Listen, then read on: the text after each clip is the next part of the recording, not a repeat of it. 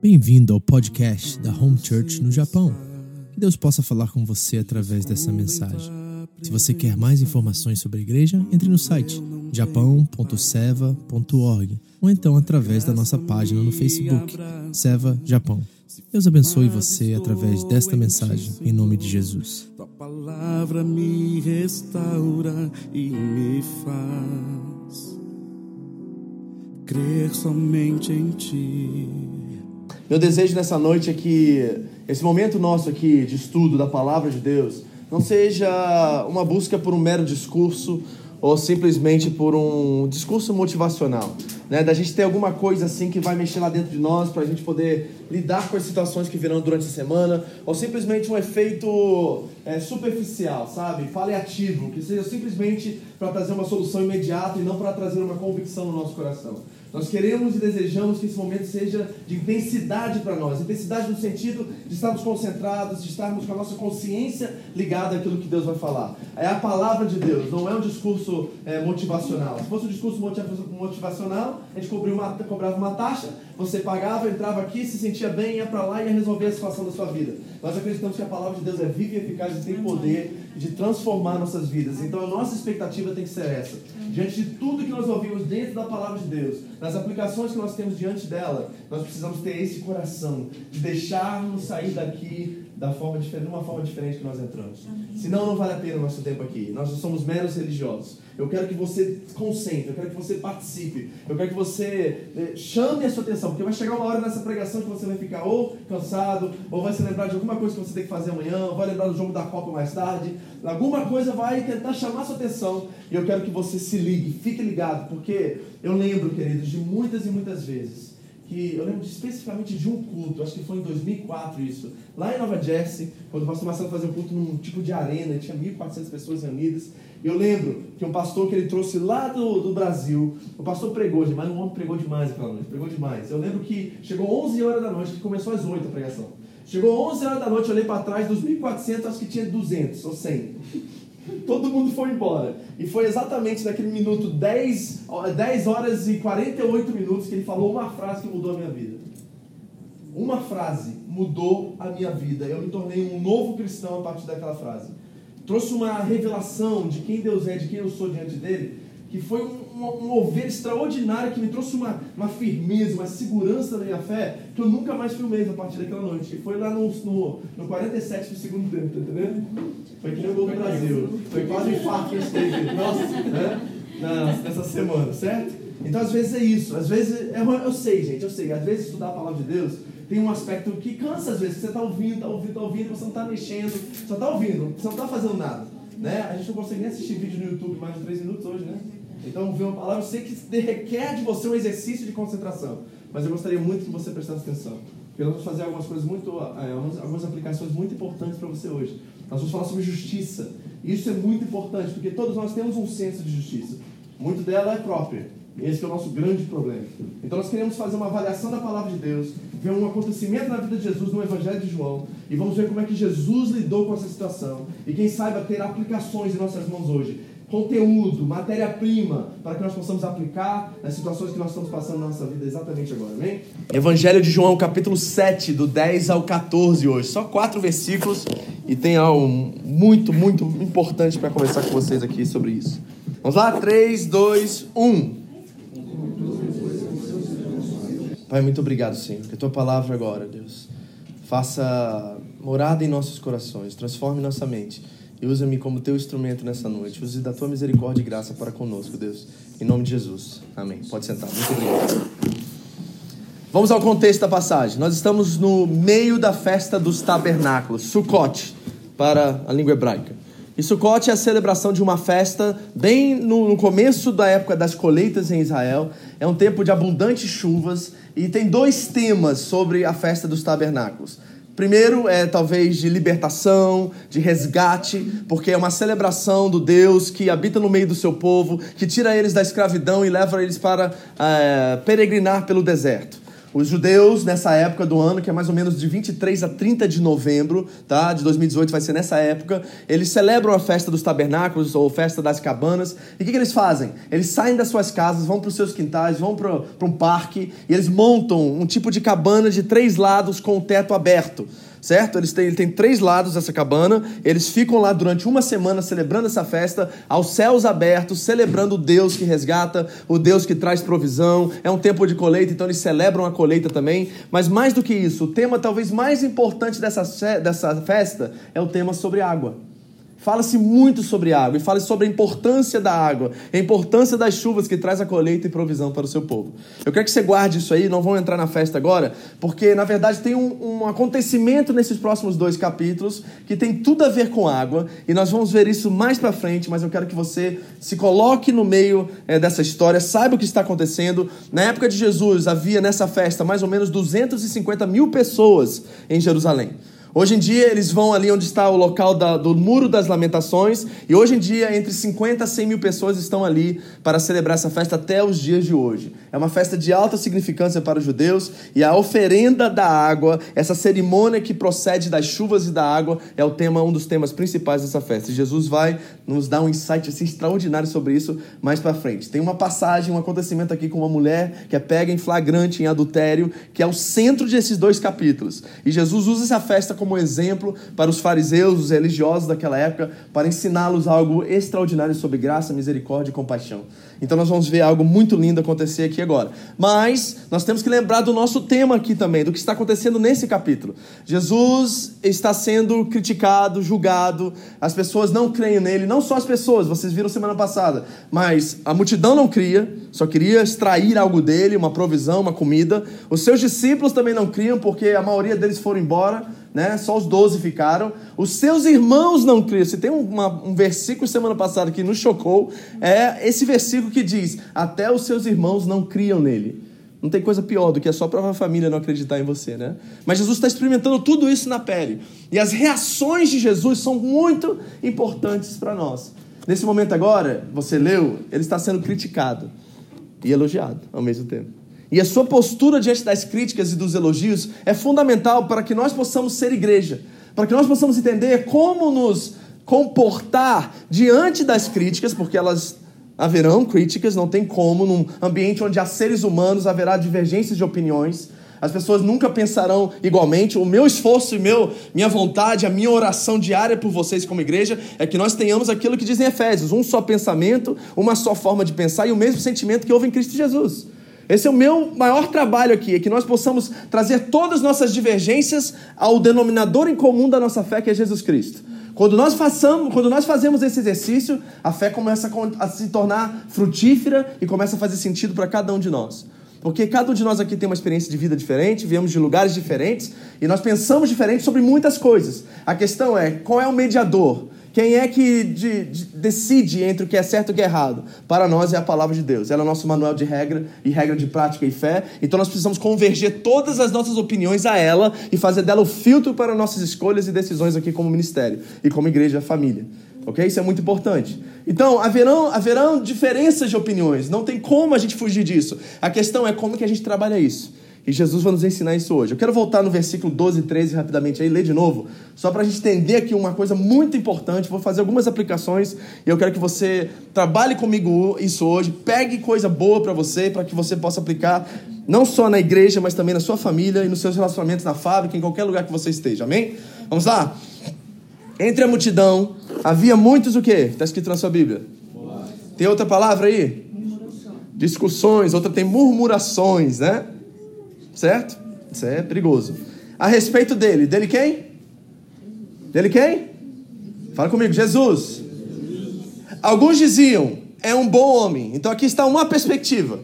Algumas pessoas no meio da multidão ali, pensa em 250 mil pessoas dando um recado, relatório acerca de quem Jesus é. Vamos dizer que 30% disse que ele era um bom homem, ok? Então aqui está uma perspectiva.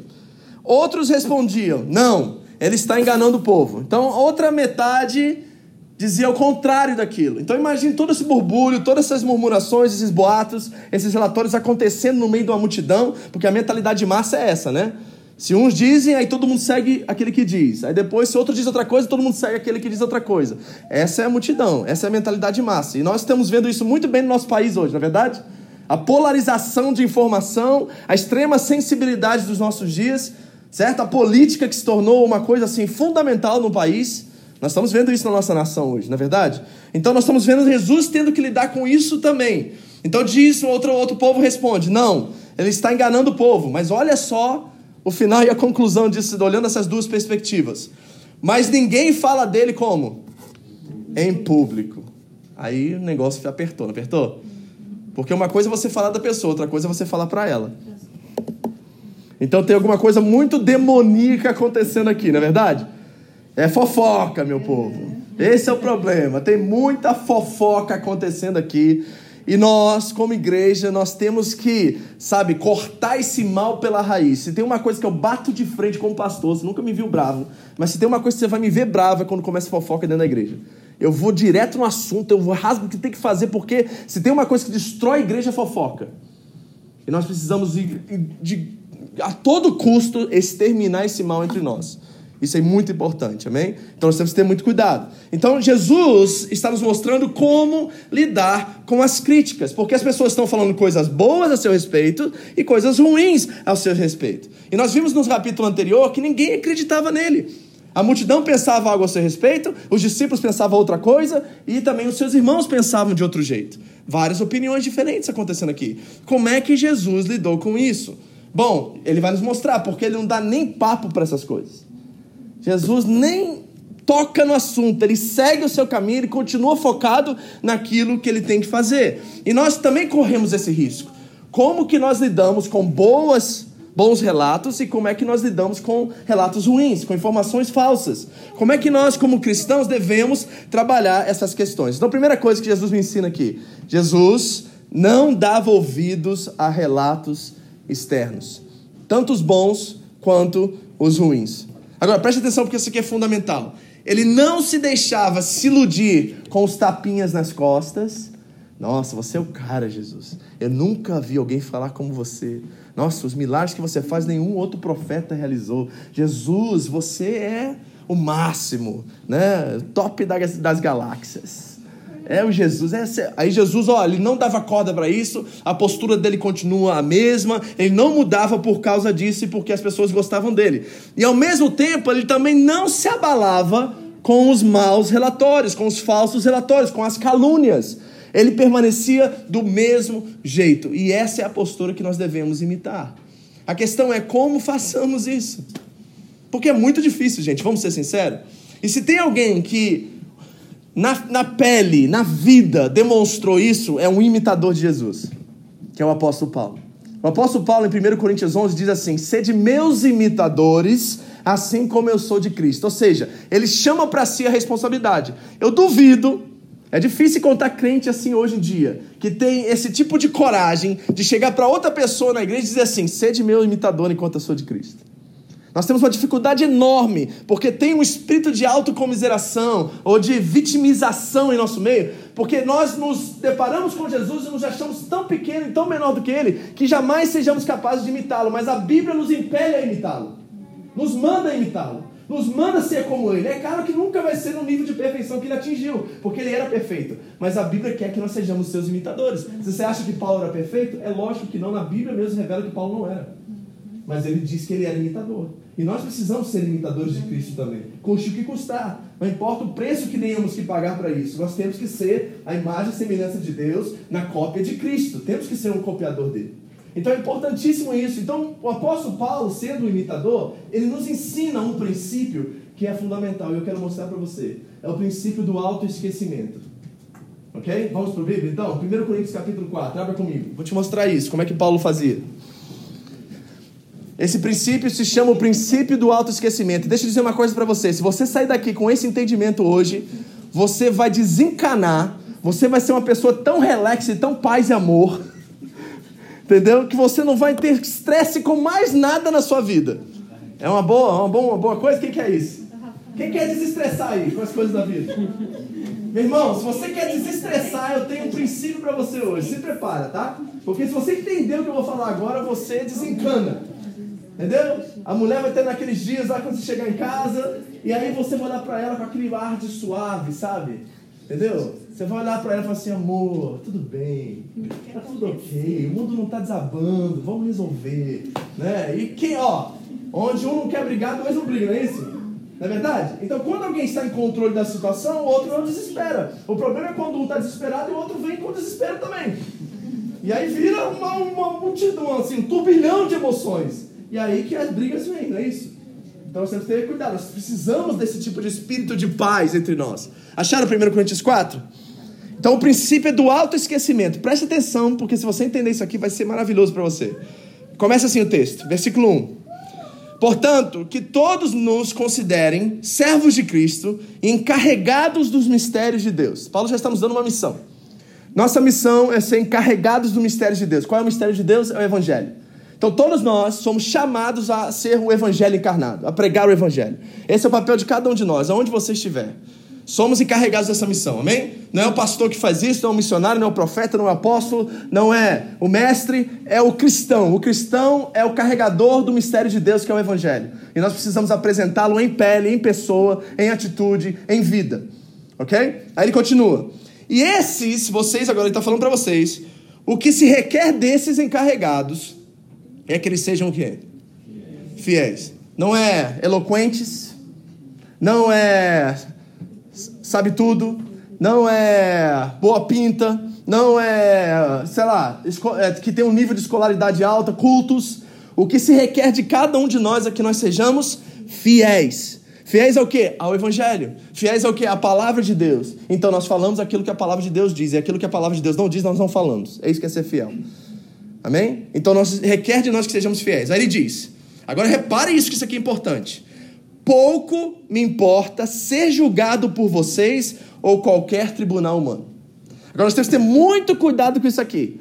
Porque se você não lê isso aqui corretamente, você vai achar que você está cantando aquela música, né? Não importa o que vão pensar de mim, eu quero é Deus.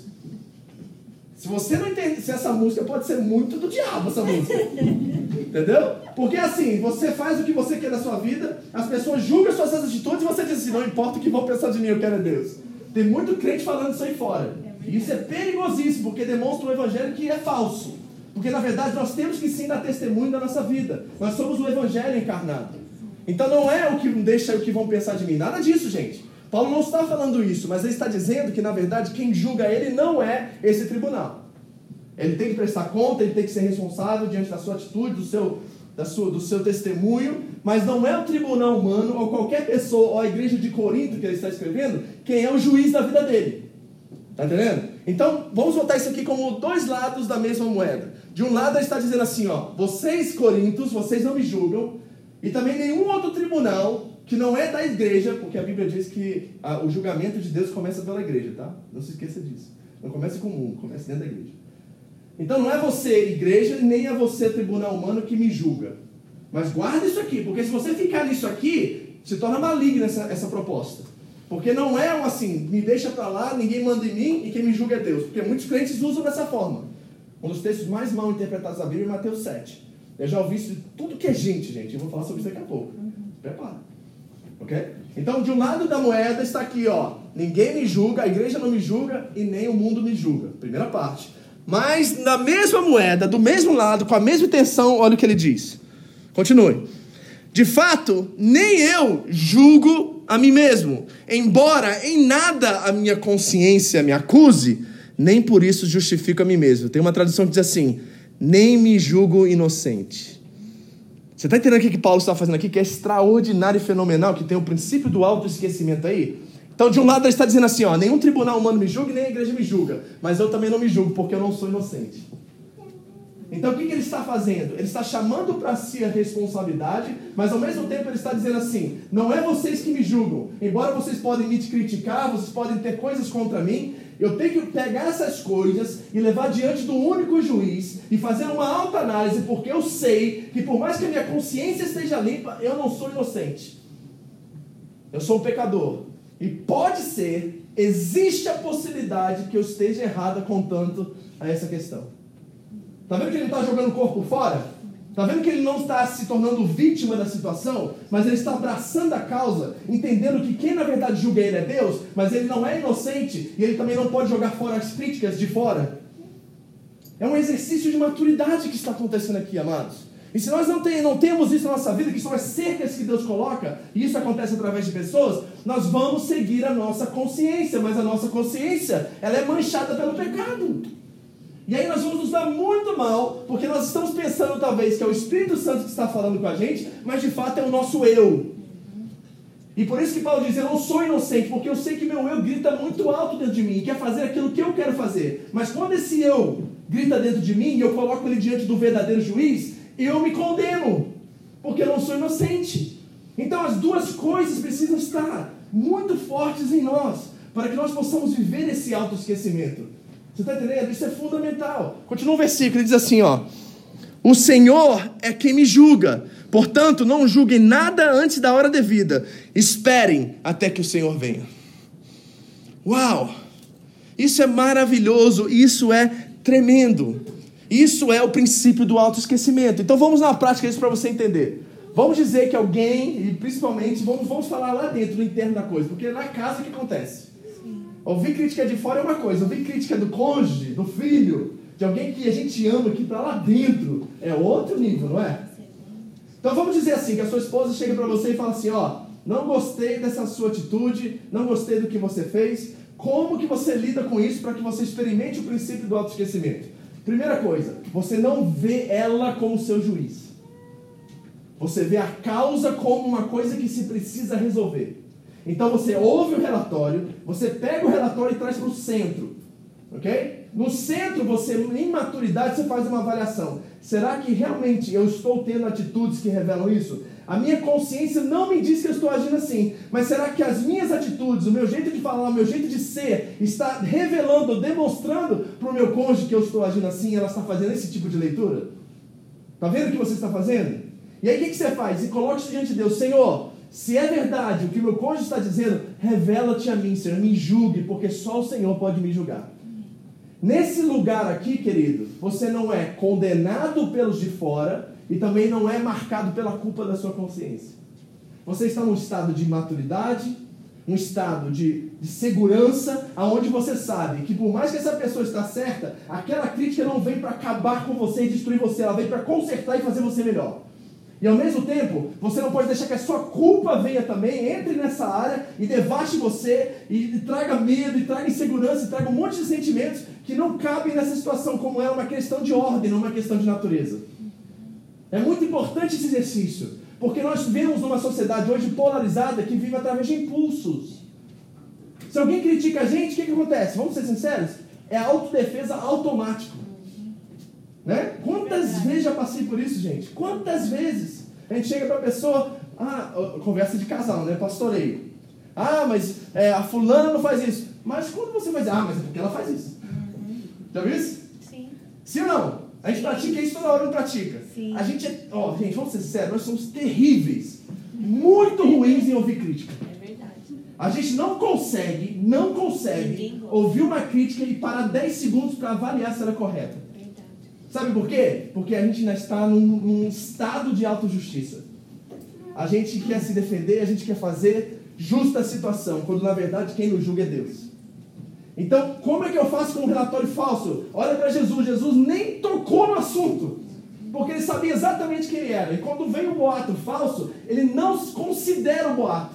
Ele não liga para o boato, ele não dá corda para o boato, porque ele sabe quem julga ele é Deus. E se ele está fazendo aquilo que a consciência dele não condena ele, e ele julga a si mesmo para saber realmente se ele não está fazendo, ele coloca de lado. Esse exercício de maturidade é alívio para a nossa alma, queridos. Guarda o nosso coração do maligno, porque o diabo ele é expert em entrar exatamente nesse lugar. Essa é a matéria-prima que ele mais aguça, que ele mais quer na mão dele.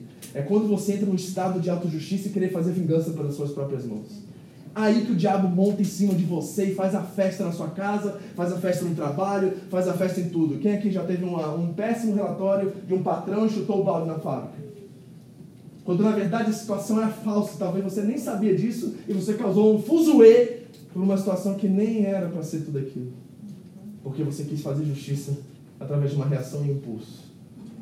Então deixa eu dar umas dicas para vocês. Primeiro, não haja por impulso. Diga isso à pessoa que está do seu lado. A reação impulsiva é o pior inimigo, é o pior inimigo e nos destrói. A reação impulsiva é o nosso pior inimigo. Vem, homens que dirigem aí na rua no trânsito. Amém, homens? É não é? Então, diante desses pontos que eu vou falar agora, eu quero trazer Tiago para a conversa, tá? O apóstolo Tiago, você não precisa abrir, eu vou citar para você. Tiago vai conversar conosco e vai nos ensinar como ter posturas cristãs. Isso quer dizer morrer para si mesmo. Para que você possa descobrir o princípio do autoesquecimento e, mediante as maiores lutas que você tiver, adversidades, você ter um espírito calmo, sabe, seguro, consciente, que sabe olhar para dar dois passos para trás e avaliar a situação sem reagir automaticamente. Ok? Olha o que Tiago diz, Tiago, versículo 1, 20. Pois na ira do homem não se produz a justiça de Deus. Ouviu? Na ira do homem não se produz a justiça de Deus. Pastor, dá um exemplo para isso. O patrão veio e falou um monte para você e você sabe que tudo é mentira. Se você reagir com violência, se você reagir de qualquer forma que tente trazer um sentimento de justiça própria, que vai trazer danos ou maus para a fábrica, para a pessoa, tentar combater isso com violência, com, com palavras, palavrões, seja o que for, você tira Deus da situação e você se torna dono dela. É isso que a Bíblia está dizendo. Está entendendo isso, igreja? Entende isso. Porque você é um crente, você é um filho de Deus. E quando você reage de forma impulsiva, com ataques, você tira Deus da história. E aí é você e a situação. Mas quando você dá dois passos para trás, não reage impulsivamente, imediatamente, você chama Deus para conversa e diz assim: Senhor, se eu errei nessa situação, me julga. Mas se eu não errei, entra na minha causa. Acabou. Aí é Deus e eles, meu amigo. E você não precisa mais se responder para essa situação. Tá entendendo? Não haja por impulso. Segundo ponto, não haja como vítima. Porque o outro problema é do outro lado. Tem um espírito de autocomiseração, é nosso. Se a igreja vive um espírito, é o espírito da autocomiseração. Certo? É ou não é, queridos? Nós queremos ser vítima de tudo, certo? Aproveite cada momento para uma autoavaliação. O mundo não arquiteta com você, contra você. Não tem a sua foto lá na prefeitura e nem na sala do seu patrão na fábrica. Não tem, te garanto isso. Ele não está contra você, é uma situação. E você precisa aprender a responder biblicamente. Tiago 1,19 diz assim: Meus amados irmãos, tenham isso na mente. Sejam todos prontos para ouvir, tardios para falar e tardios para irar-se. Diga a pessoa assim do seu lado assim: ó, é por isso que Deus nos deu dois ouvidos e uma boca. Você nunca parou para pensar nisso, não? Podia ser duas bocas. Imagina mulheres com duas bocas, gente.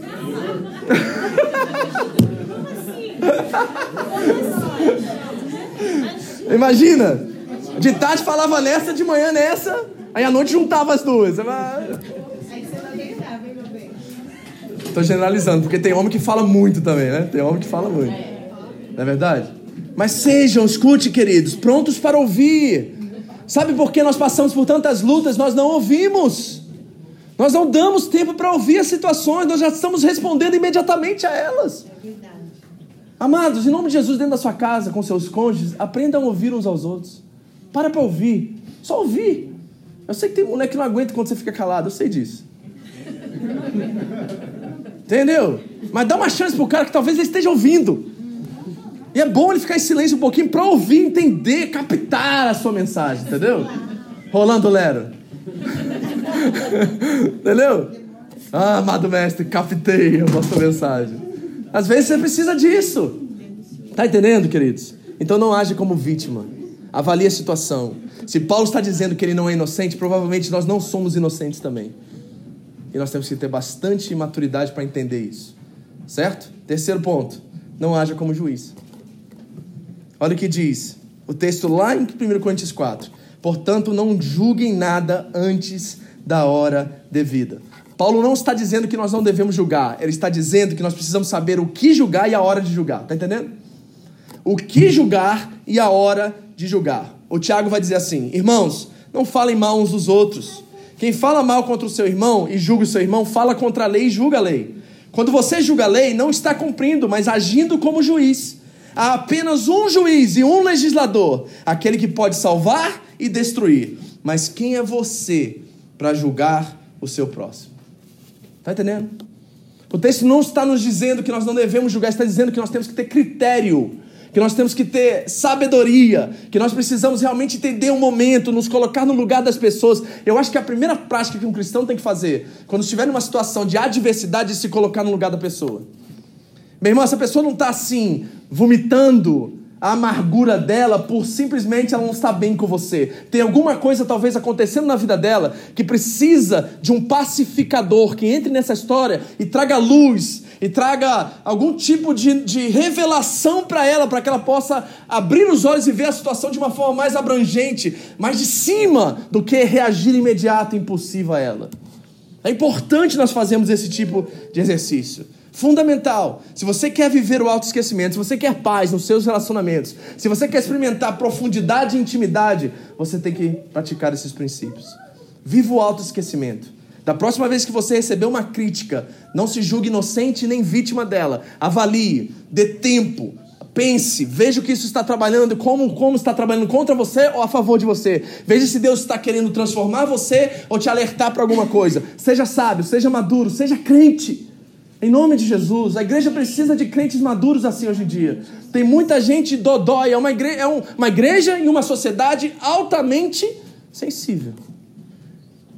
E por mais que nós desejamos ser sensíveis ao Espírito Santo, ser sensível nos relacionamentos pode nos causar muito mal. Porque nós descartamos talvez pessoas importantes da nossa vida e nós nunca crescemos. Permanecemos no mesmo lugar porque nós não estamos dispostos a confrontar a nós mesmos. Esse é o nosso grande perigo. Amém? Amém. Volta para João, versículos capítulo 7, 14 e 15 agora. Outra coisa que está acontecendo aqui. Então você viu as críticas e viu como é que Jesus tratou com isso. Agora vamos ver a qualificação. Porque olha o que diz o texto. Quando a festa estava na metade, Jesus subiu ao templo e começou a ensinar. Os judeus ficaram admirados. Como é que eles ficaram?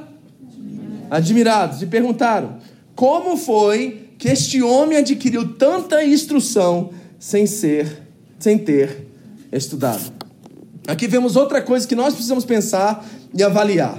Os judeus estão desqualificando Jesus baseados em sua classe social e sua escolaridade.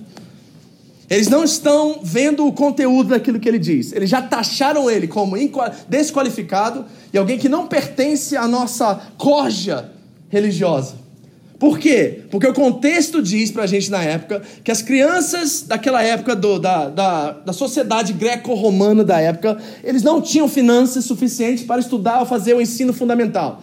Mas os judeus ensinavam, porque havia mandamento, Deuteronômio capítulo 6, ensinavam seus filhos através do Torá, através dos cinco primeiros livros da Bíblia, e essas crianças eram alfabetizadas e tinham que decorar os cinco primeiros livros da Bíblia até os seus 12 anos de idade. Então eram crianças altamente autodidatas, crianças que aprendiam, que tinham conhecimento, que tinha é, uma presença social na sociedade, porque eles tinham conhecimento, não eram crianças descartadas ou colocadas ao lado.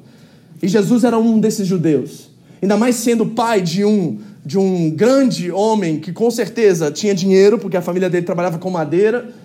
E na madeira naquela época custava muito dinheiro, então José tinha finanças. Jesus com certeza deve ter sido ministrado pelos melhores mestres, pelos melhores rabinos da sua época. E a Bíblia diz que ele crescia em graça, estatura e sabedoria.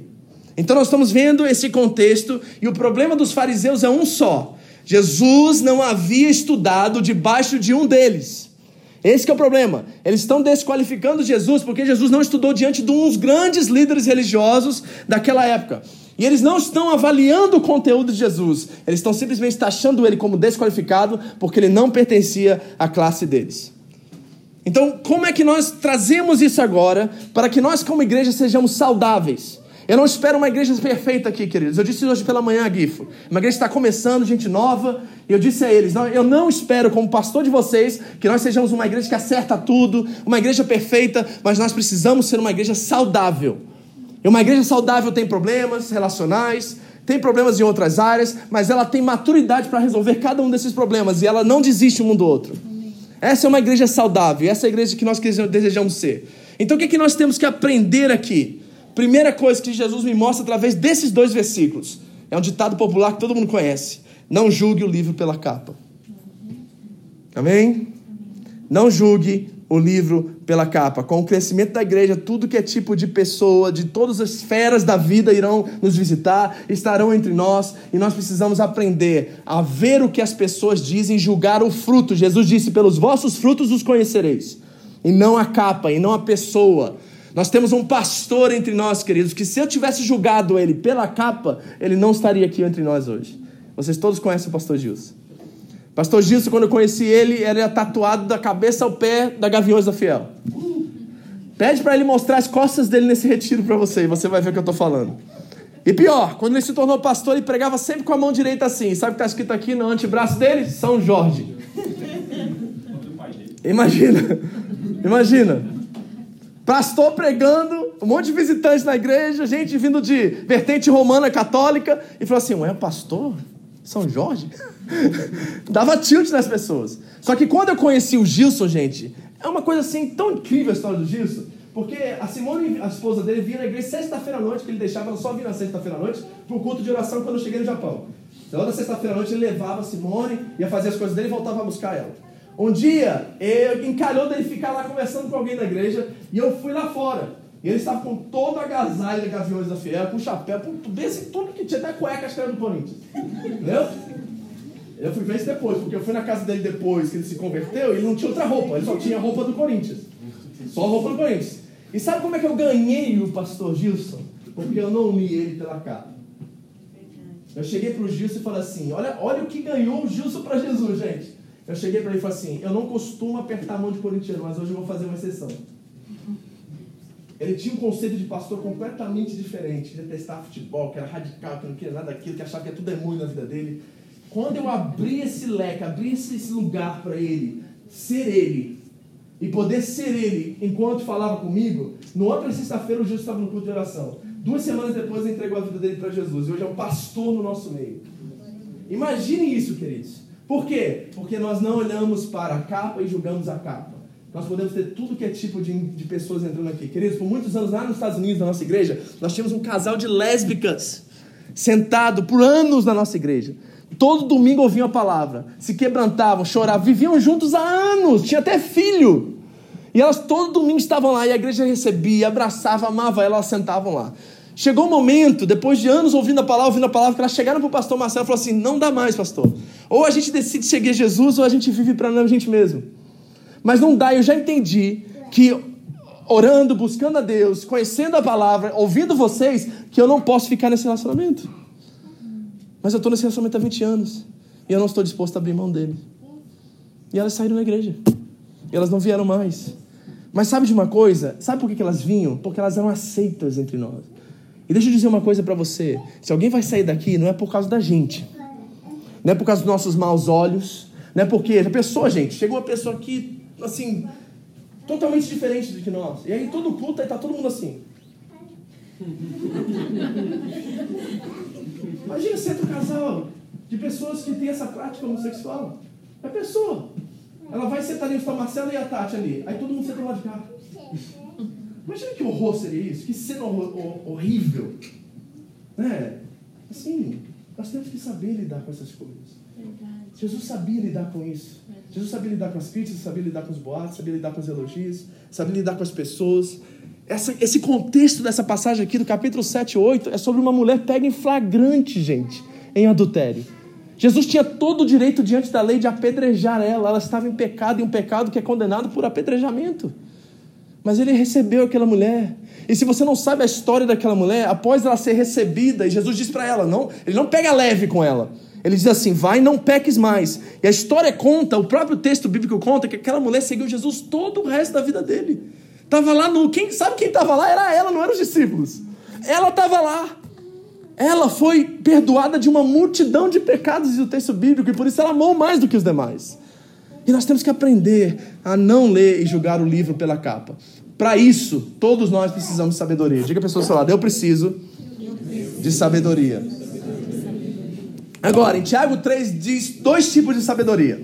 Ele classifica uma como sabedoria maligna e classifica a outra como sabedoria do alto, ok? Você pode ler esse texto em casa depois, Tiago 3, do 13 ao 18, tá lá. Mas deixa eu fazer uma aplicação disso aqui para nós. Eu acredito que existe vários tipos de sabedoria, mas eu quero sublinhar três delas. E eu quero que você veja se você identifica comigo. Por exemplo, existe a soberania acadêmica. Conhece essa? É gente que é inteligente de livro. Você já teve algum. Conheceu alguém assim? Que é um crânio, é um gênio, mas não consegue nem conversar com as pessoas. Ele é antissocial ao extremo, não consegue ter nem assim, é, é, sabe, tímido. Não, é antissocial na essência, mas é um crânio, fala sobre qualquer assunto com o cara, e o cara já leu o livro tal, já pesquisou tal, ele sabe tudo. A sabedoria dele é de livro, é sabedoria acadêmica. Tem esse tipo de sabedoria. Mas tem a sabedoria de rua também, né? Nos Estados Unidos chama isso de street wisdom. É aquela pessoa que só tomou paulada na vida, conhece? Na rua. Só apanhou na rua, só teve situação ruim na... e é um poço de sabedoria. É uma pessoa que você precisa sentar uma vez na vida para conhecer a história dela, porque só na história dela você vai evitar um monte de problema, porque ela vai te dar um monte de soluções para áreas que ela investiu, que ela fez e que você não precisa fazer porque ela já trilhou um caminho e perdeu e apanhou e a vida tornou ela uma pessoa altamente sábia. Mas tem também a sabedoria pela experiência, né? Quem aqui tem uma vovó que nunca sentou numa classe de aula, nunca viu uma aula, nunca assistiu uma aula? Mas você senta com a velhinha de oitenta e tantos anos lá, e ela é um poço de sabedoria. Essa pessoa, assim, você senta com ela, ela fala da vida, e você fala assim: Meu Deus, eu nunca ouvi um negócio desse. Deus derramou uma graça, Deus derramou uma sabedoria tão especial para essas pessoas, que a vida e a experiência delas ajudou elas. Todos nós precisamos de pessoas assim. E sabe de uma coisa? Se nós descartarmos qualquer pessoa simplesmente pela leitura que fazemos da capa, nós vamos perder a oportunidade de ter pessoas assim no nosso meio. Pessoas que todos nós aqui precisamos. Todos vocês. Gente, sabe uma coisa que eu estou orando a Deus para essa igreja, aqui de Nagoya principalmente? Que Deus envie pessoas mais idosas. Que Deus envie pessoas de 70, 80 anos para estar entre nós. Gente que é sábia, gente que a viveu, gente que passou maus bocados gente que já teve grandes experiências, para que nós possamos sentar com essas pessoas, colocar casais novos, jovens, recém-casados com eles, e ouvir falar da vida, ouvir falar das experiências. Todos nós precisamos de todas as faixas etárias aqui nessa igreja. Isso é fundamental. E se você já está numa faixa etária acima dos 40, 50 anos e já está casado há muito tempo, você é essa pessoa. E talvez você não encaixou e não entendeu isso ainda. Que tem muitos jovens casais aqui que precisam da sua sabedoria, do seu conhecimento. Que você precisa chamar para tomar café na sua casa. Meu, meu irmão, se você está casado mais de 20 anos, você é essa pessoa. É? Você é essa pessoa. Só de você sentar com um jovem recém-casado, que nós temos alguns aqui, de até 5, até 10 anos, vamos lá, que depois de 10 anos você começa a casar, é, casar de verdade, né? É verdade. Só depois dos 10 que começa o negócio, você sabe disso, né? né? O primeiro é só, os primeiros dois anos é só love. Né? Não tem problema algum, só love. Aconteceu alguma coisa, vamos comemorar. Entendeu? Só love. É aquele jeito mesmo. Entendeu? Aí nos cinco anos já tá assim, é, a gente se ama, né? Não tá dando certo muito bem aqui, mas tá, a gente se ama. Aí nos 10 anos a gente descobre se ama mesmo, entendeu? Porque se passou dos 10, fica. Porque aí fala assim, ah, vai ter que ficar mesmo agora. agora vamos encarar esse negócio. Entendeu? Vamos encarar esse negócio logo, vamos pra cima. Porque eu vou arrumar outro homem agora, eu vou arrumar outra mulher agora, né? Entendeu? A gente sabe, a gente sabe, a gente sabe. É melhor manter isso aí né? E continuar firme do que arrumar outro para dar mais problema e começar do zero, né? Então você sabe o que eu estou falando. Então não julgue o livro pela capa. Diga, não julgue o livro. Segunda coisa, não julgue a capa pelo conteúdo. Julgue a capa pelo conteúdo, perdão. Julgue a capa pelo conteúdo. Gente, vamos lá, vamos ser bem sinceros aqui. Muitos de vocês são muito paz e amor. É muito só love. Não, fulano, não, é tranquilo, pastor. É uma, é, são péssimas amizades que você escolheu para caminhar com você, andar na sua, viver na sua casa, que não trazem nada de bom para você e na verdade te prejudicam. E você, porque você acha que tem que ser cristão em paz e amor e amar todo mundo, você chama essas pessoas para o seu convívio e elas estão fazendo mais mal do que bem a vocês.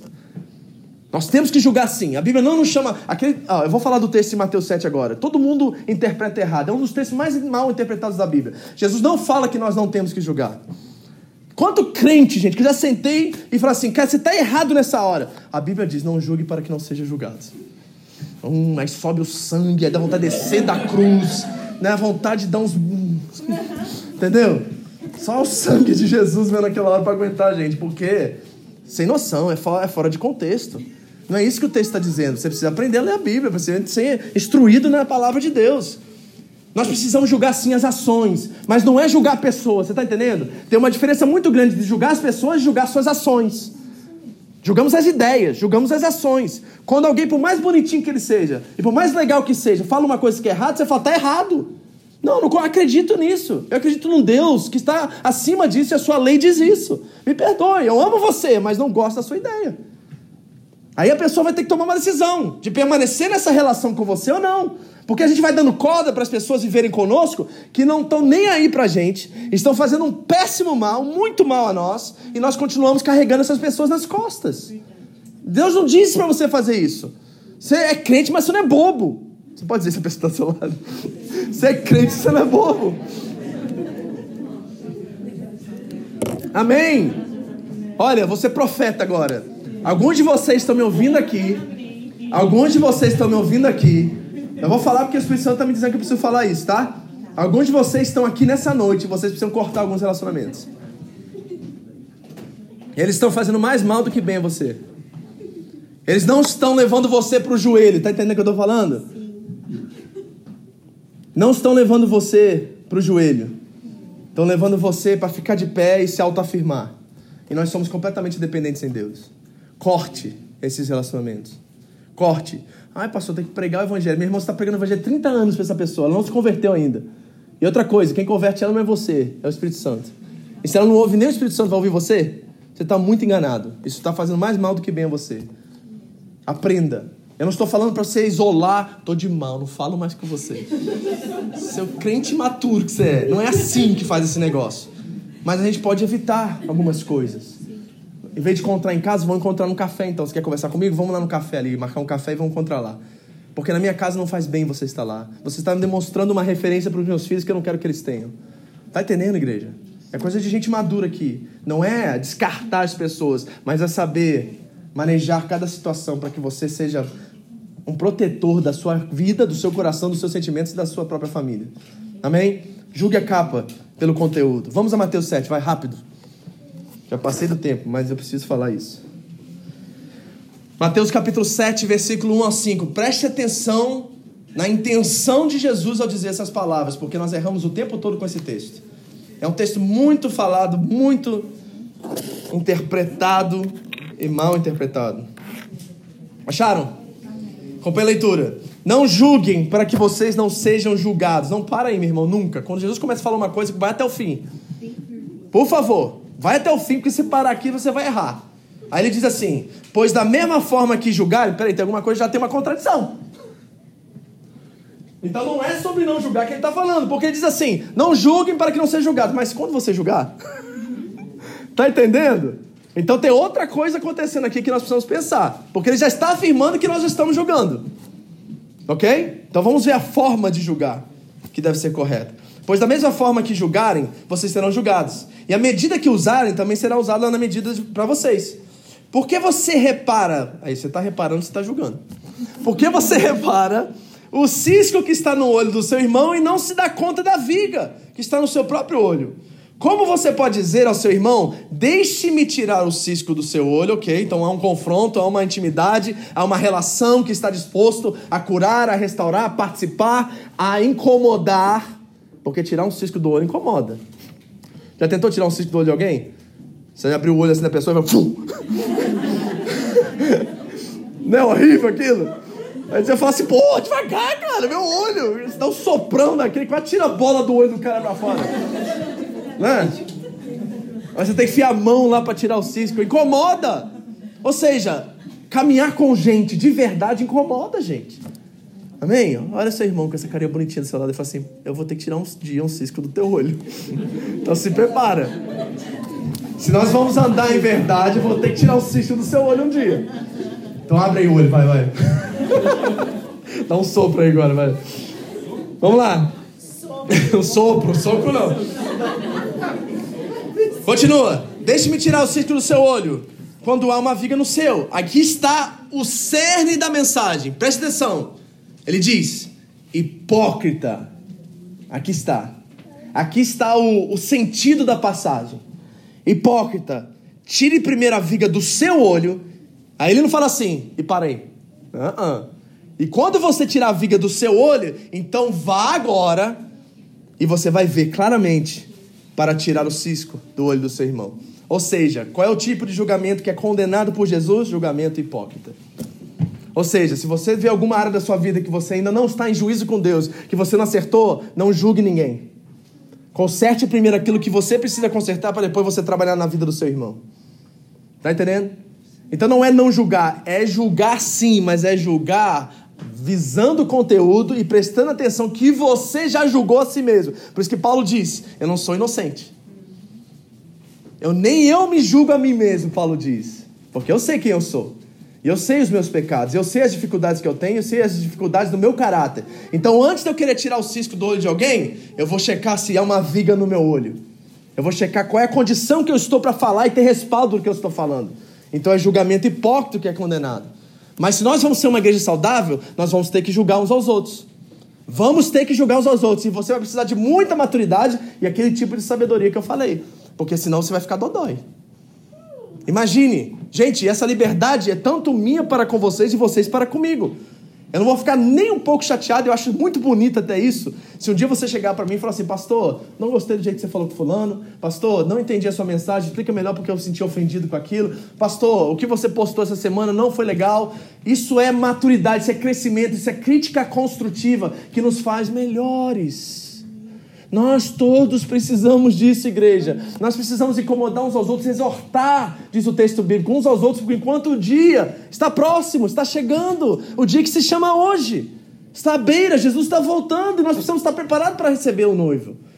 E a única forma de Deus preparar isso é usando os seus instrumentos favoritos. Sabe quem são? Pessoas. Deus não manda anjo para consertar seu caráter, tá? Não fique pedindo anjo, que nenhum anjo vai vir consertar seu caráter. Sabe quem conserta seu caráter? Eu tenho um especialista em consertar caráter. Sabe quem é? Chama-se cônjuge. e para de ficar dodói quando o seu cônjuge chega para você e mostra para você uma área que você precisa melhorar. Para de ficar dodói, pelo amor de Deus, seja crente. Seja maduro, receba, avalie, pense, viva o autoesquecimento. Na hora que a crítica vier, Fala assim, pelo menos fala assim, meu irmão, antes você já de se defender. Hum. Hum. Pode ser um até com raiva, sabe? Hum. Hum. Mas pelo menos fez um. Entendeu? Porque eu sei que você fala. Porque ela, ele ou ela fala assim pra você. Mas é isso, isso, isso. Você fala, mas você também faz isso. Não é assim? A gente já devolve imediatamente, a gente não analisa, não pensa. E é por isso que o seu casamento está do jeito que está até hoje. Não teve crescimento, não teve desenvolvimento, não teve fé, não teve conhecimento de Deus, porque Deus não nos trata assim, queridos. Deus não nos trata assim. Se Deus tratasse a gente assim, a gente estava lascado. Todo dia, pá, pá, pá, pá. Ninguém aguenta esse tipo de pressão. Mas Deus é amoroso, não é? Sabe como é que Deus faz com a gente quando a gente está com mau caráter? Ele chama alguém igualzinho a gente para participar da nossa vida. Aí você fala assim, nossa, meu marido é tão preguiçoso, preguiçoso, preguiçoso. Aí ele manda um, trabalho, um cara que trabalha para você que é mais preguiçoso que seu marido. Para você ter paciência, tem que lidar com ele aprender com esse cara. Se você não aprende de casa, você vai aprender com esse. Tá? Deus manda isso. Entendeu? Aí você fica orando, pedindo lá, Deus, dá paciência ao seu marido, você não consegue lidar com a paciência do seu funcionário. Aí Deus te manda para cuidar da sua casa. Você não dá conta. Como é que ele vai mudar o seu marido se você não dá conta nem de receber ele no estado que ele está, nem de receber a sua esposa no estado que ela está? Isso é maturidade, isso é autoesquecimento. Gente, vamos botar na cabeça uma coisa? Seu cônjuge não está contra você. Porque se ele estivesse contra você, ele não estaria mais com você. Se ele está com você e está com você até hoje, é porque ele ainda tem esperança que você vai mudar um. Porque a hora que a esperança acabar, ele vaza. Ela vaza. Então, se está lá até hoje, é porque ainda há esperança. Cante comigo. Há esperança para o ferido. Está entendendo? Então, aprenda a lidar com as situações da sua vida. Aprenda a lidar com isso. Para terminar. Hum. como é que a gente vive isso como igreja? Como é que a gente olha para Jesus e o que ele nos ensina aqui, essa forma sensata, convicta, segura de quem ele é, de quem Deus é. Jesus tinha plena convicção que ele era filho de Deus e não deixou com que nada abalasse ele, nem os elogios e nem as críticas.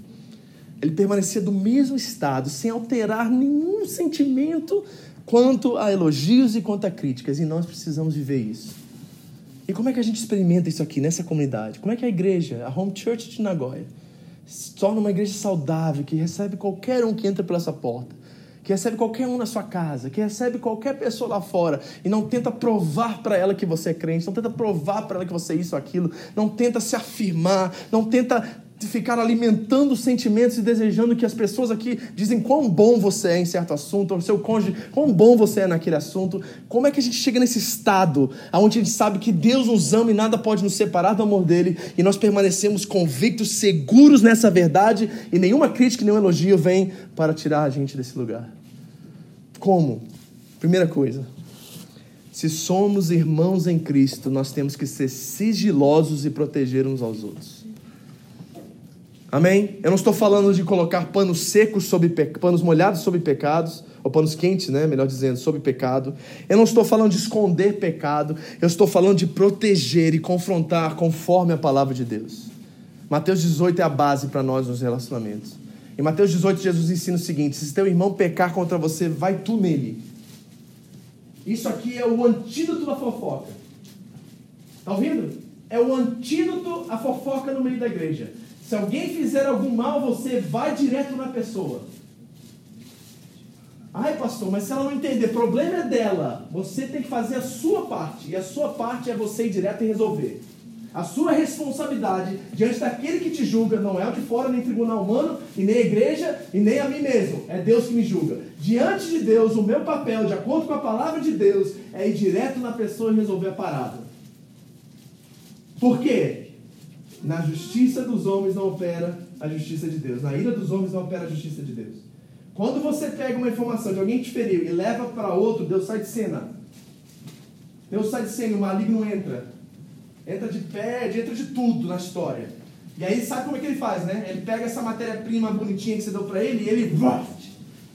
E aí você sabe o que acontece com igrejas que vivem fofocas. Elas acabam. Destrói a igreja fofoca. Relato, boato, rumores murmurações, destrói a igreja. E nós não vamos permitir isso aí. Se eu sou teu pastor, estou dizendo para você. Se eu ouvir alguma coisa, eu vou na lata resolver essa parada, porque eu sei quanto isso é destrutivo. Mateus diz: vai na pessoa e resolve com ela. Se ela não te ouvir, chama mais um ou dois para conversar. Então tá, eu tenho um problema aqui com o William. O William não quis vir eu não quis ir no William.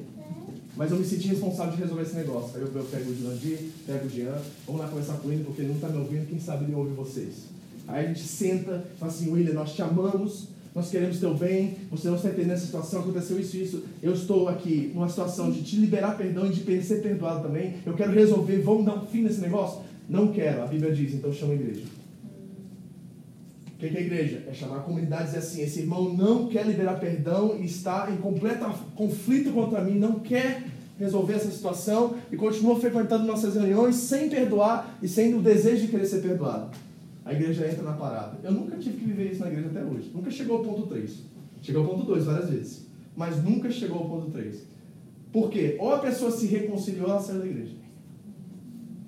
Entendeu? Ela nunca passa pela questão pública.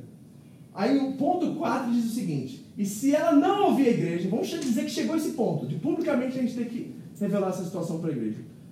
Aí diz o texto: considera ela como publicano. O que isso quer dizer? Considera ela como alguém que não ouviu o evangelho e você precisa converter. Aí você vai converter e vai chamar ela e vai levar o evangelho para ela para trazer ela de volta. É isso que o texto está dizendo. Então essa é a postura, isso é sigilo, isso é proteção. É isso que nós precisamos fazer. Então na prática, pastor, se alguém te ferir aqui, meu irmão, vai resolver. Não deixa passar uma semana, duas. Não deixa passar dois dias. Deixa eu dizer para você, porque o diabo pega essa, essas, essas coisas de esconderijo essas coisas na, na, nas trevas, e ele faz uma festa com isso. Resolva, porque você sabe que você é humano também, e seus sentimentos ficam até mais fortes devido a certas situações, e você precisa colocar imediatamente um fim nessa história. Ok? por favor, seja sigiloso, você não precisa espalhar isso para ninguém, converse com a pessoa, resolva com ela, proteja seus irmãos. Mas também, segundo ponto, se nós vamos ser uma igreja saudável, se somos irmãos em Cristo, nós precisamos julgar uns aos outros em amor. Qual é o modo que nós julgamos uns aos outros? Não há crescimento sem confronto. Tá ouvindo? Se você deixar seus filhos fazer o que eles querem dentro de casa, eles vão destruir sua casa. Eles vão acabar com a sua vida. Eles vão dar vergonha para você na rua. Amém, igreja? Você já teve essa noção disso? Bota assim, não tem regra aqui em casa. Faz o que você quiser, come a hora que você quiser, toma a hora que você quiser, faz o que você quiser no seu quarto. Chega amanhã, o que vai acontecer na sua casa? Repare, vai ser uma cena de filme de terror. Com as paredes todas rabiscadas, com tudo fora do armário, com seu filho cheio de cara de chocolate e biscoito passando mal, vomitando para tudo que é lado, porque é necessário que em certos casos, em certas situações, em certas idades, existe um processo que há limitações, que há restrições que nós precisamos colocar. Assim também é nos nossos relacionamentos como igreja. Nós precisamos aprender a julgar uns aos outros e confrontar uns aos outros em amor. Precisamos fazer isso. É necessário que haja crescimento dessa forma. Se não há esse tipo de confronto, não há crescimento. Se você quer permanecer do jeito que você está aí agora, você vai ficar frustrado e decepcionado com essa igreja uma hora e você vai sair dentre nós. Deseje por ter irmãos e amigos espirituais que falam a verdade, que confrontam você quando eles veem alguma coisa errada e participam da sua vida. Esse é um amigo. Gente, pelo amor de Deus, a coisa mais idiota, burra que eu já vi é alguém ser confrontado por um amigo, alguém que ama de verdade e nunca mais falar com aquela pessoa e descartar aquela pessoa e não querer mais andar com aquela pessoa. Você acabou de encontrar um amigo verdadeiro e você precisa valorizar essa relação. Se alguém chegou para você e falou a verdade, confrontou alguma coisa, e você sabe que você não é inocente, comece a levar a, a um nível de estima muito grande essa pessoa, porque realmente ela te ama. Porque quem ama fala a verdade. Quem ama confronta. Nossos pais fizeram isso conosco, graças a Deus. Né? Quem, quem é grato pela sua mãe ser chata? Aí, ó. Eu sou muito grato a Deus por isso. Minha mãe é muito chata, gente. Me poupou de muito problema. Eu tinha medo da minha mãe. Eu fiz muita coisa na minha vida por medo da minha mãe. Eu dou graças a Deus por isso hoje. Tá vendo? Ou da Havaiana do pai, né? De pau. A pastora André, ela apanhava com mangueirinha de chuveiro. Lembra das mangueirinhas? Nossa, aquilo ali também, cara. Eu já apanhei. Meu negócio era cinco, uma das vezes, né? Mas graças a Deus pelas surras que a gente tomou, né, gente? Então é necessário. E se é necessário surra para os filhos, é necessário confronto para os irmãos. É necessário amor entre os irmãos. E o amor é disciplina. Deus ama nós, cada um de nós como filhos, e por isso Ele nos disciplina. E nós precisamos exercer a disciplina em amor da mesma forma. Agora, como é que a gente faz isso? A gente faz isso olhando para a cruz, queridos. Vamos terminar. A gente faz isso olhando para a cruz. Sabe por quê? Quem tinha poder, autoridade e juízo para fazer justiça com suas próprias mãos? Só um. Até os dias de hoje, só teve um que caminhou na terra perfeito. Só teve um que, na hora que aquela mulher foi colocada diante dele em adultério, é o único ali naquela história que tinha autoridade, que não estaria em pecado se metesse uma pedra na testa dela e matasse ela porque ele não tinha pecado. Era o único que poderia condená-lo, porque ele não tinha pecado. Mas o que ele fez? Ele amou. Ele teve compaixão. Ele prezou pela pessoa e não pelaquilo que ela fez. Quando nós olhamos para a cruz, nós vemos a justiça de Deus em ação. E a justiça de Deus é uma justiça que morre, não é uma justiça que mata. É uma justiça que morre em meu lugar. O texto da Bíblia, em 2 Coríntios 5, 21, diz que aquele que não tinha pecado, Deus o fez pecado por nós para que nele fôssemos feitos justiça de Deus. É maravilhosa a justiça de Deus, porque ela age em graça, misericórdia, compaixão, amor. E nós precisamos exercê-la. Quem tinha motivo, quem tinha a, a vara da justiça, o, o martelo da justiça em suas mãos, não usou, mas em vez disso, foi ao tribunal foi chamado e considerado como réu condenado, morreu em meu e seu lugar, para nos mostrar a vida. O reino de Deus é um reino de cabeça para baixo, você já reparou? Quem é forte é fraco e quem é fraco é forte. Quem é rico é pobre, quem é pobre é rico. Reparou isso? É tudo de cabeça para baixo. Tudo de cabeça para baixo. Para você ganhar, você tem que perder no reino de Deus. Então é necessário fazermos esse tipo de crítica, entendimento. Nós vamos cear agora. Esse é um momento crucial para você fazer uma autorreflexão, sabe? Viver o autoesquecimento e dizer assim: Senhor, eu desejo experimentar um sentimento de convicção e de segurança de que eu vou saber receber críticas, eu vou saber sentar com meu cônjuge sem me defender, saber ouvir o que ele ou ela tem a me dizer, tentar resolver as situações de ordem na minha vida. Porque, queridos, nós não sentamos para conversar uns com os outros julgando a natureza do outro. Ah, você é um vagabundo. Ah, você é um preguiçoso. Ah, você é isso. Você julgando a natureza. Não é assim. Nós estamos trabalhando questões de ordem. Ah, mas você precisa me ajudar mais em casa com a questão da louça. Ah, mas você precisa me ajudar na questão das crianças. São questões de ordem. É coisa pragmática, coisa prática, coisa do dia a dia. Quando a gente chama a natureza para conversa, destrói a conversa. Aprenda a conversar sobre a situação e não sobre a pessoa.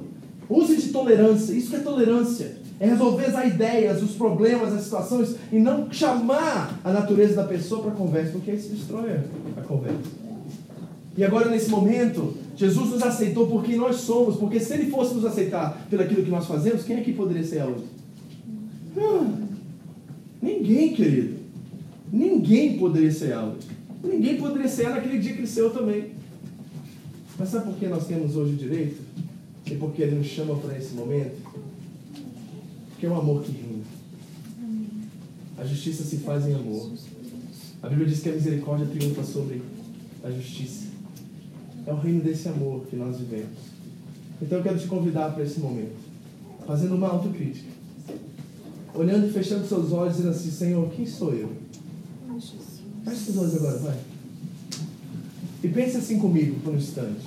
Se o Senhor é minha justiça, e se o Senhor é quem me julga, e eu não posso ser julgado por nenhum tribunal humano, nem por uma igreja, e também eu não me julgo a mim mesmo, porque não sou inocente, e se eu preciso viver no centro, que é o lugar do autoesquecimento, Senhor, eu te peço, Deus, me ajuda a compreender quem eu sou. E se eu entender nessa noite que eu sou filho, eu sou bem-vindo à sua mesa, Deus, desencana, tira de mim todo o peso, toda a culpa, toda, todo o relatório ruim que eu ouvi me devastou. Tudo aquilo, Deus, que tem causado incômodo em mim, mas não é por causa de algo que eu fiz, mas por causa da percepção das pessoas a meu respeito. Senhor, que tem alguém aqui que vive com a culpa há anos por uma situação que viveu, Deus, que nesse momento de ceiarmos juntos, ele possa e ela possa ser curada. Entendendo, Deus, que não há nenhuma culpa sobre elas, que o Senhor já pagou na cruz do Calvário todos os nossos pecados, inclusive levou a culpa sobre si. E nós somos livres, Senhor. Deus, transforma nosso ser nessa noite. Nos faz mais parecido com Cristo e nos dá o entendimento e a revelação que somos filhos e nada pode nos separar desse amor. Pai, se alguma culpa, se algum sentimento, se alguma coisa que nos impede de viver em comunidade saudavelmente, Deus, lá livra-nos desse mal hoje. Arranca de nós todo sentimento de autojustiça, toda vingança que ainda jaz em nosso coração, todo sentimento de revanche, todo sentimento de indignação que não é santa, tudo aquilo, Deus, que tenta nos impedir de experimentar o sangue e o pão e a carne do cordeiro com consciência limpa, Deus, diante de Ti, sabendo que Tu és Deus e sabendo que nós somos filhos. Ó oh, Espírito de Deus, eu sei que estás aqui, eu sei que o Senhor tem falado todo esse tempo através de mim. Que palavras que eu falei aqui que nem cabem no meu vocabulário, Deus. Eu sei que o Senhor está me usando nessa noite. Eu sei, Deus, que há pessoas aqui que precisam de cura nessa noite. Precisam abandonar todo o senso de autojustiça. Precisam receber uma, um descanso nas suas almas. Precisam tirar todo o peso da culpa por uma situação que eles pensam que eles cometeram e fizeram. E a cura, a restauração, a alívio nessa noite. Vinde a mim, diz Jesus a você. Você que está cansado, você que está sobrecarregado, vem. Vinde a mim, eu vos darei alívio, diz o Senhor. Entrega a mim o teu fardo, e eu vou te dar um leve para você carregar. Mas vinde a mim nessa noite, você que está cansado e sobrecarregado. O Senhor nos chama a essa comunhão, É hoje, a noite da sua cura. Então, tira 10 segundos, 30, 40 minutos para conversar com o seu pai. Mas conversar mesmo, sabe? Seja intencional na sua conversa. Não é aquele papo, sabe, rápido, reto, não. É aquele papo assim, sabe? Deus, quem sou eu? E ouça o Espírito Santo dizer a você: Você é meu filho, eu te amo. Eu te amo, filho. Nós temos coisas para conversar. Nós temos situações que eu preciso te ajudar a resolver.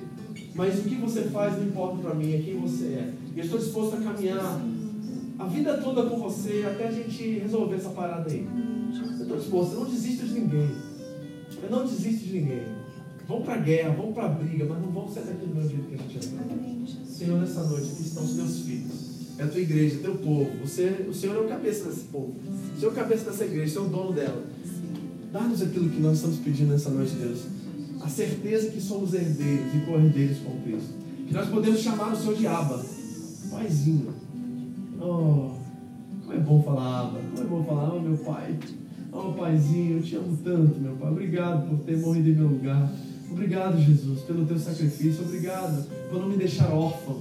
Obrigado por me adotar a sua família. Obrigado, Deus, porque hoje eu tenho uma família, eu tenho uma igreja, eu tenho a minha família imediata também, nuclear, aquela família que é minha esposa, meus filhos. E eu preciso melhorar como marido, eu preciso melhorar como esposa. Eu preciso ser um pai mais participativo, uma mãe mais presente. Eu preciso amar mais meu esposo, a minha esposa. Eu preciso colocar-me no lugar dele e dela. Eu, eu preciso morrer. Eu preciso morrer. Senhor, mata-me nessa noite. Meu eu. Porque se a semente não morrer, ela não pode dar fruto, Deus. É isso que palavra nos diz. Ajuda-nos a receber crítica, vai. Dá-nos um coração maleável.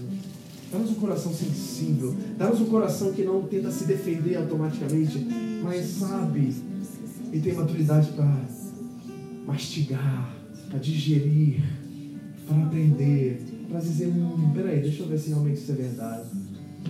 Queridos, do outro lado tem recompensa. Eu quero dizer para vocês: se você agir assim, tem recompensa, tem paz, tem alegria, tem amor, tem bondade, tem fidelidade, tem mansidão, tem domínio próprio, tem longanimidade, tem tanto fruto dessa verdade, tem tantos benefícios para você. Deixa Ele fazer isso nessa noite, sua vida. Deixa Ele curar você nessa noite. Deixa Ele restaurar você nessa noite. Deus está falando com tantas pessoas aqui. Receba isso, querido. É um presente que Ele quer te dar hoje. De você ser restaurado, de você ser curado. Nome de Jesus. Não é culpa sua. Não foi displicência sua. Não foi. Em nome de Jesus. Ajuda-nos a sermos cristãos responsáveis, Deus. Encarar a vida de uma forma séria. A não brincar mais de viver. Entender que ela é valiosa para o Senhor. O Senhor deu o seu filho por ela. E como crentes maduros e responsáveis, nos levantar e aprender a viver uns com os outros, amar uns aos outros, sermos fiéis, porque é isso que se requer de nós. Em nome de Jesus, Senhor. Esta foi mais uma mensagem da comunidade evangélica Vida Abundante no Japão, a SEVA. Você pode adquirir mais informações sobre a igreja no site da igreja www.seva-japão.org. Siga-nos também no iTunes, através do canal Seva Japão Mensagens. Que Deus abençoe você e a sua família, em nome de Jesus.